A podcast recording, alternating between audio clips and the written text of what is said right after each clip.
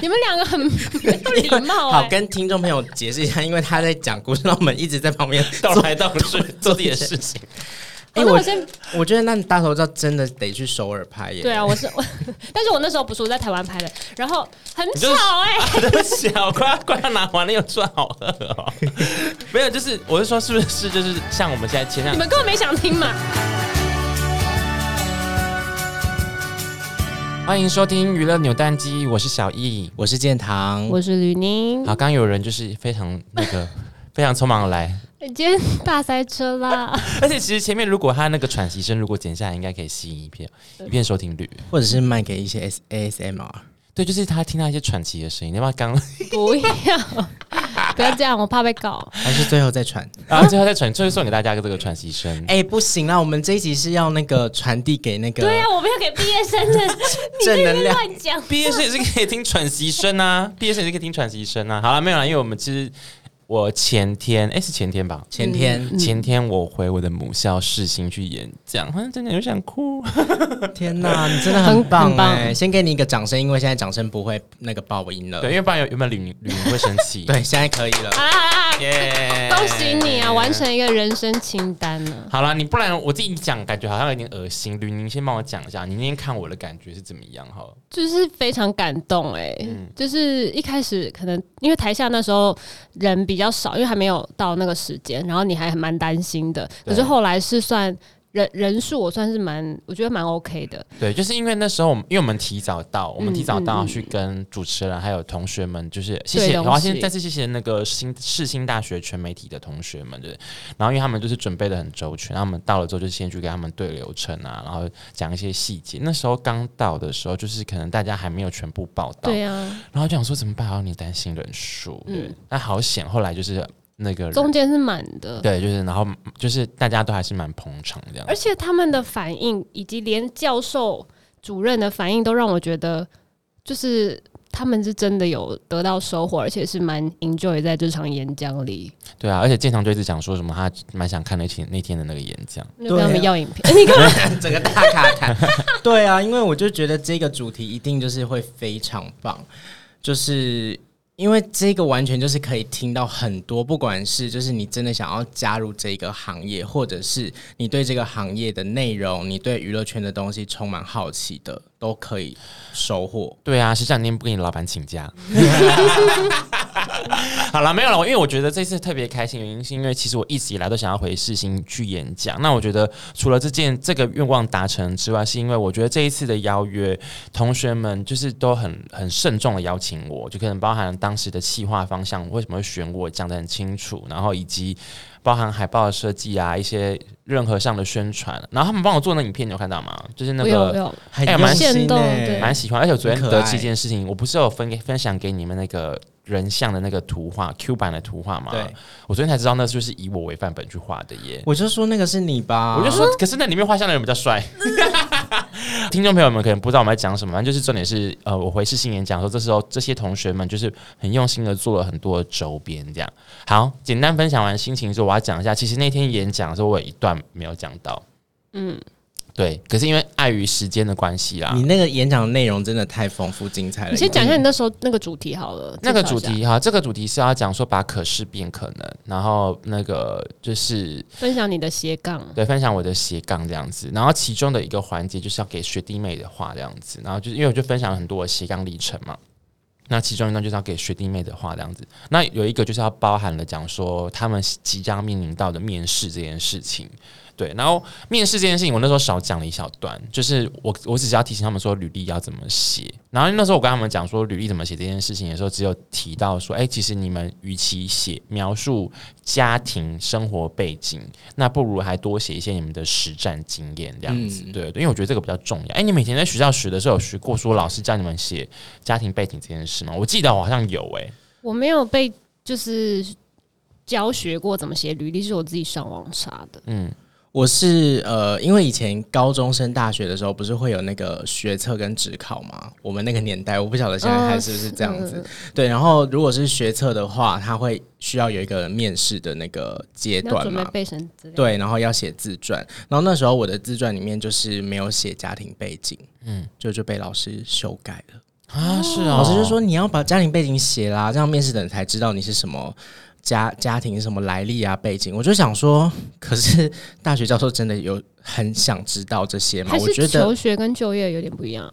有可能，因为有可能是因为你那时候的还没有那么多成绩可以列，对，就是或者是什么实战的经验，对，就是我当时的想法是觉得，哈，可是这真的有这么重要吗？嗯、但是后来是出社会之后，就是像你们刚刚讲，回头就想，对，那时候其实你。真的没有什么可以写的东西，嗯、就是家庭背景可能是一个面试的时候参考，所以我觉得其实这件事情是让我体会到，哎、欸，真的每个阶段每个阶段有不一样的对操作方式、啊嗯。因为我们其实今天会聊这集，其实有个主要原因是，除了我们分享我们去试新的心得之外，还有个原因是因为现在这个时间点差不多有。应届毕业生们差不多了，已经开始要开始找工作了。对对，所以就面临到就是写履历跟面试的问题。那或者是呃大二大三同学，可能他们要找一些实习的机会，也要开始写履历，嗯、所以我们才有今天这集的诞生。嗯，当然我我个人现在因为开始要接触到很多不同的履历跟面试的经验嘛，所以我我我后来就一点点小小的心得。我个人那时候在选履历的时候，因为哎，你知道我们其实我们我们玩鱼的那个履历很夯很夯这件事情吗？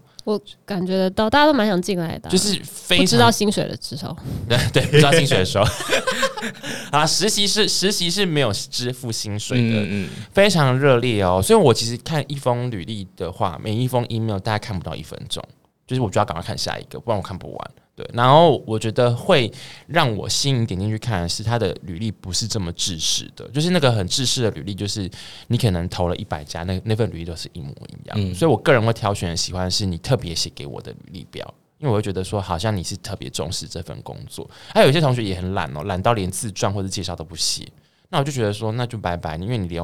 这个时间都不愿意花，就算了这样子。不过，但是我也觉得要小心，就是在写的时候要小心，是因为有有些人就是会洋洋洒洒写说为什么我要进你的公司，然后写因为你们的公司是在这个业界的，的什么领头领头型人物，呃，领导型的产那个领头羊，领头羊对领头羊 讲不出来，没念书，对领头羊什么什么的，洋洋洒洒写完最后一句话之后，他写说，所以我真心希望可以进入奥美工作。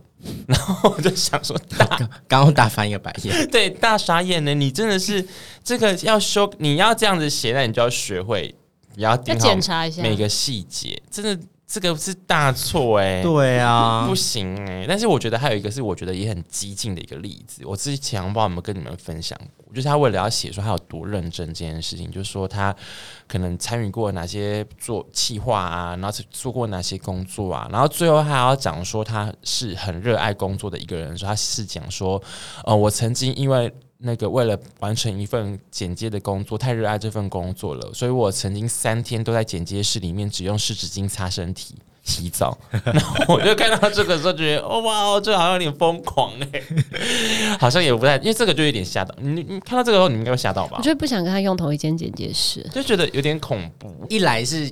卫生问题，再来是你会担心说他会不会暴毙在剪接室，其实太狂热了，安全那个健康的问题太可怕。好啦，这集要聊的是那个写履历这件事情跟面试这件事。嗯、那你们有没有什么印印象比较深刻的面试经验吗？我印象最深刻的面试经验是大学求学的时候，因为我那时候大四。四的时候，我要申请那个交换学生，所以我那时候就是抱着一定要上的心情去投了这一个就是甄选的机会。因为我如果没有上的话，我就是要毕业，我就没办法出国去韩国了。嗯、然后那时候我就是反正一样就是写自传嘛。那大学的时候，你自传就是可以把一些就是可能实习啊、打工的经历都写上去了，然后还有一些学校的一些就是活动经验这些。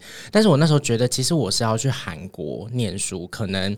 对于就是面试的老师来说，那些东西可能不是那么重要，所以我那时候的面试重点是摆在我去韩国之后的计划。嗯、然后因为我其实是非常热爱韩剧，然后跟 K-pop 文化的人，所以我那时候的想法就是，我如果去韩国当练习生，就写一个练习生，没有，而且是女团练习生。还指定是女性。没有，就是那时候因为我很喜欢韩国的文化，所以我就是把面向摆在就是韩国的历史跟地理。就我觉得这个是一般人比较不会去涉猎的范围。然后我就去查了很多韩国的地理的文化资料，因为我也很喜欢旅游，所以我那时候的面试的内容就是把它摆在说哦，我去韩国之后，除了就是认真的一般的上课之外，我其实是想要去很多韩国不同的地方旅游。那那些旅游是其实我们台湾人比较少知道的。对，就是除了那些观光胜地，釜山、首尔之外，有一些小地方。嗯，然后因为韩国有分不同的道区什么的，反正我就把地理都查得很清楚。然后我那时候面试的时候，就是因为还要做简报，我就讲了韩国地理的东西。他会不会以为你是要去学应应征当导游？地理老师对没有。然后那时候那个教授就听完之后，其实教授蛮开心的，他觉得你有主，应该跟别人很不一样。对，他就。我觉得他应该是觉得很不一样吧，然后他就有问我说：“哎，那对他的确是。”我说：“那你是不是未来有想要做旅游类的工作？”我说：“没有哎，其实我就是真的想要去体验各个地方。然后我因为我很喜欢搭火车，我想要搭火车旅行。对，我很喜欢踩点，我可以为了去一个点，可能当天去那边踩完我就回来，去踩一下然后就走了。我真的有过这 样，我说真的 踩一下。对，然后反正后来我记得那场面试，我就。后来就蛮开心的，因为变后面变成是跟教授在聊天的感觉，他就还问我说：“哎，那你觉得那边怎样什么的？”然后问我一些跟韩国有关的地理的东西，然后问我去哪边查那些资料什么的。嗯。最后还问我说：“那你可不可以整理一些旅游资料给我？” 真的是在闲聊，所以面试完之后，我自己就有很大的成就感，成就感就觉得嗯好，那我应该就是会上。嗯、没想到后来还卡了一个就是要考英文的关卡。但是我觉得重点是因为有些同学其实为了要考，呃，为了要准备交换学生或者什么之类的交，呃，就是各式各样可能为了要出国的考试。嗯、其实我觉得这样的人蛮多的，所以你可能要在这这么多人当中怎么样子。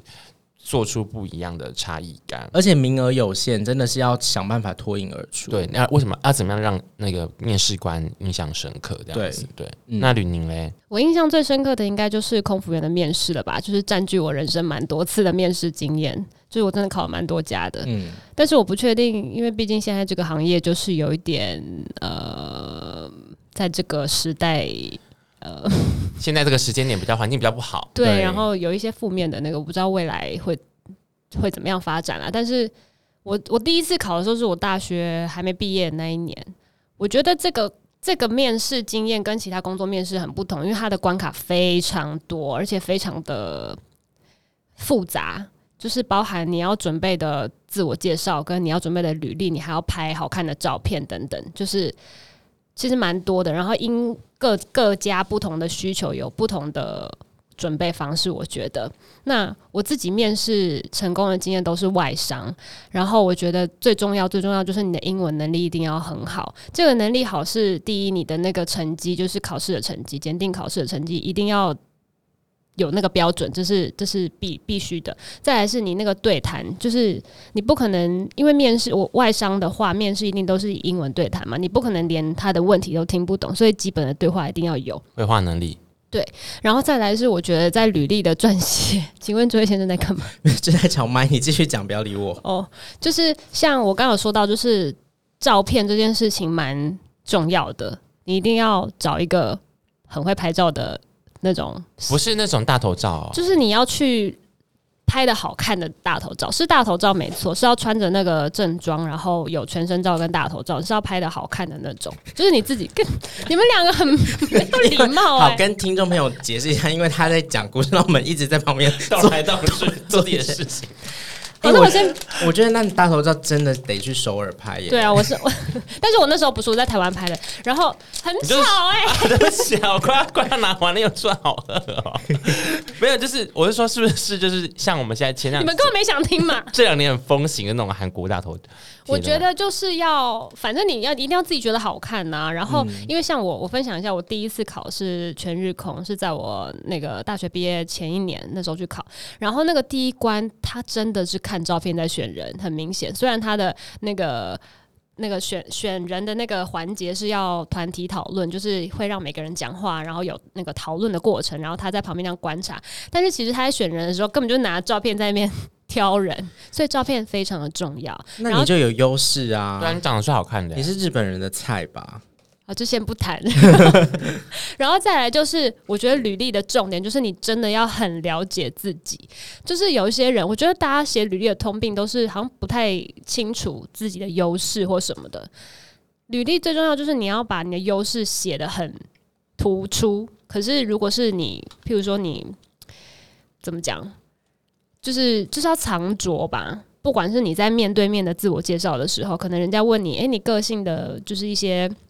性格上介绍一下什么的，你当然不能直接说什么我很好强，我很怎么样怎么样。你要用一个可能很正面的故事去包这个，嗯、对对对，对。而且在呃，我我因为在空服员的考试当中，比较重要的是面对面的那种自我介绍跟那个面试的过程。我觉得在那个过程当中，很重要是故事性，就是你不要跟人家讲说我是一个怎么样的人，我是个怎么样的人，你要用一个故事去包装。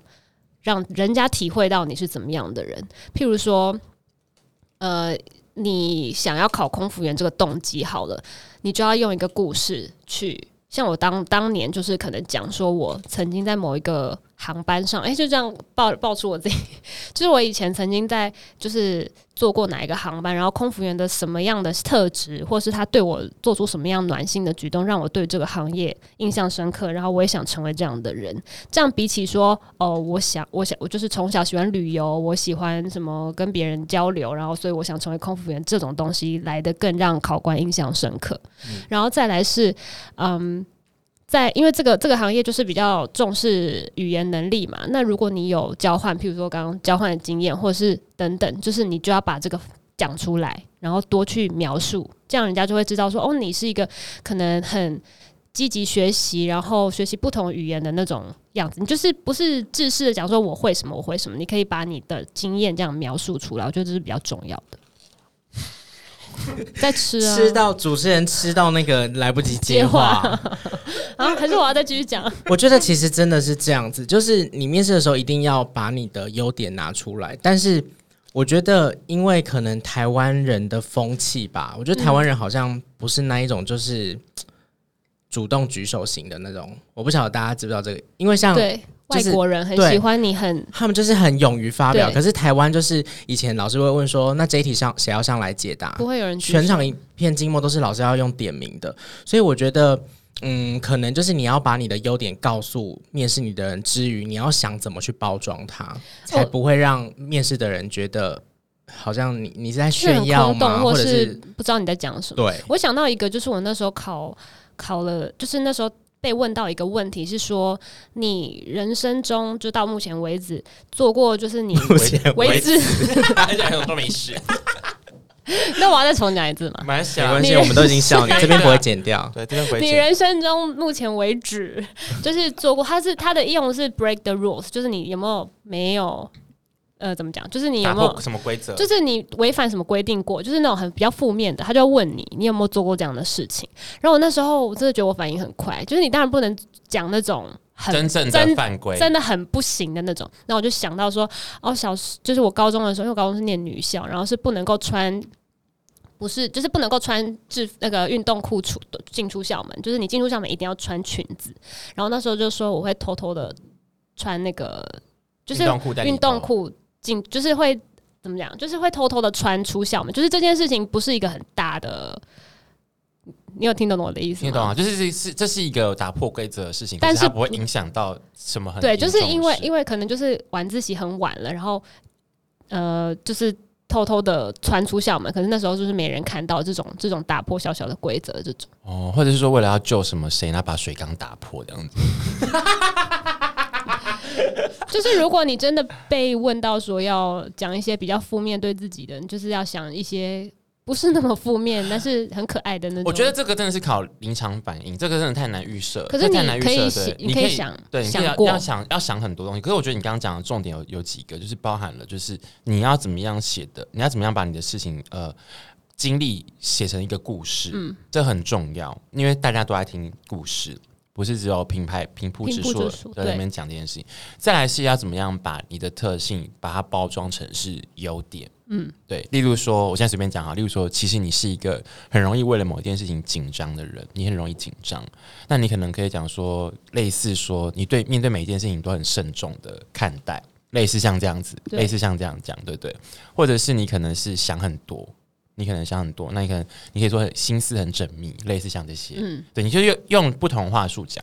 可是当然，我觉得也不要讲说缺点没没有缺点，因为如果因为像我常常遇到是缺点类了，他没有写东西，但是不能说直接说缺点啊，就是你可能要，当然是要多加修饰一点，因为因为有些履历表上面会是直接写优点，我的缺点。是什么，缺点是什么这样子。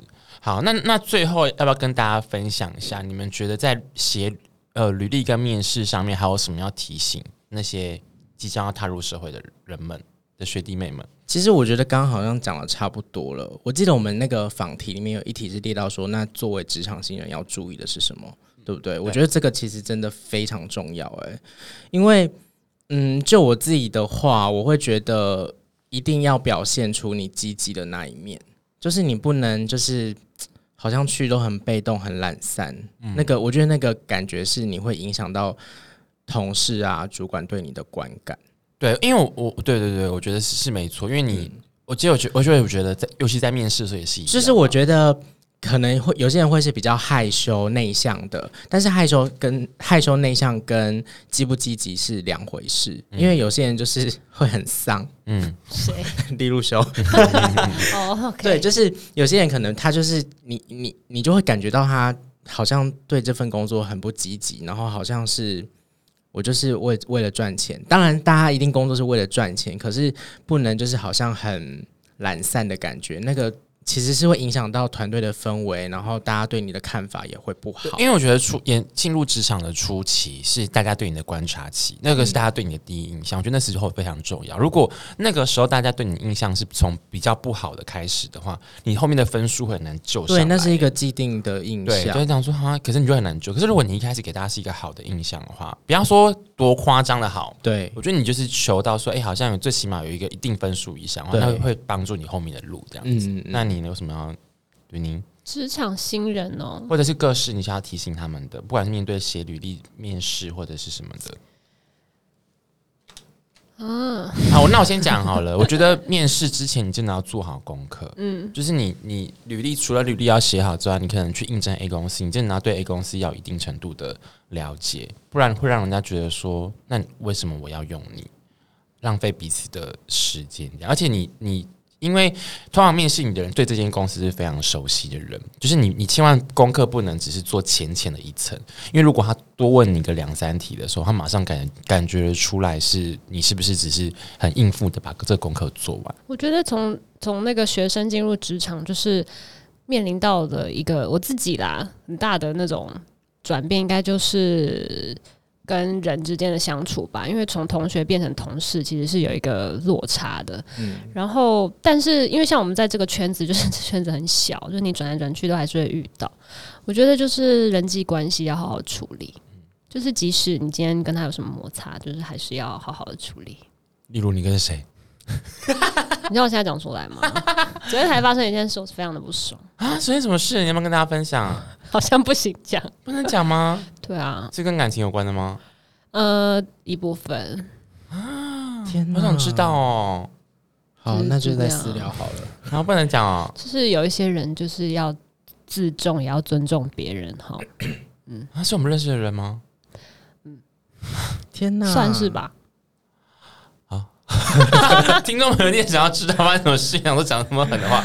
好了好了，最后就是因为我们那个借着我们自己自身经验的分享，不管是参加面试或者是我们面试别人，都希望可以靠我们这些小小的经验来跟大家说，面试的时候、跟写履历的时候，还有踏入职场的时候要做些什么事情。不过因为暑假还漫长，如果同学们或者是听众们，你们在这方面还有哪些疑虑或者是想听的东西，也可以留言给我们，还是可以跟你们对跟你们分享这样子。嗯、好，那记得在 Podcast 上面帮我们评五颗星，然后在 YouTube 上面帮我们按赞、订阅、分享喽。哦，因为我们现在 YouTube 版是播精华版哦，如果有看影像的话，对。对。然后还有一个很重要的事情，就是我们有开启赞助的连接，对对对，记得打赏我们，对，让我们的节目越做越好。然后看 YT 版就记得打开 CC 字幕这样子，那是我们辛苦打出来的。好，今天就到这边喽，谢谢你们，拜。拜。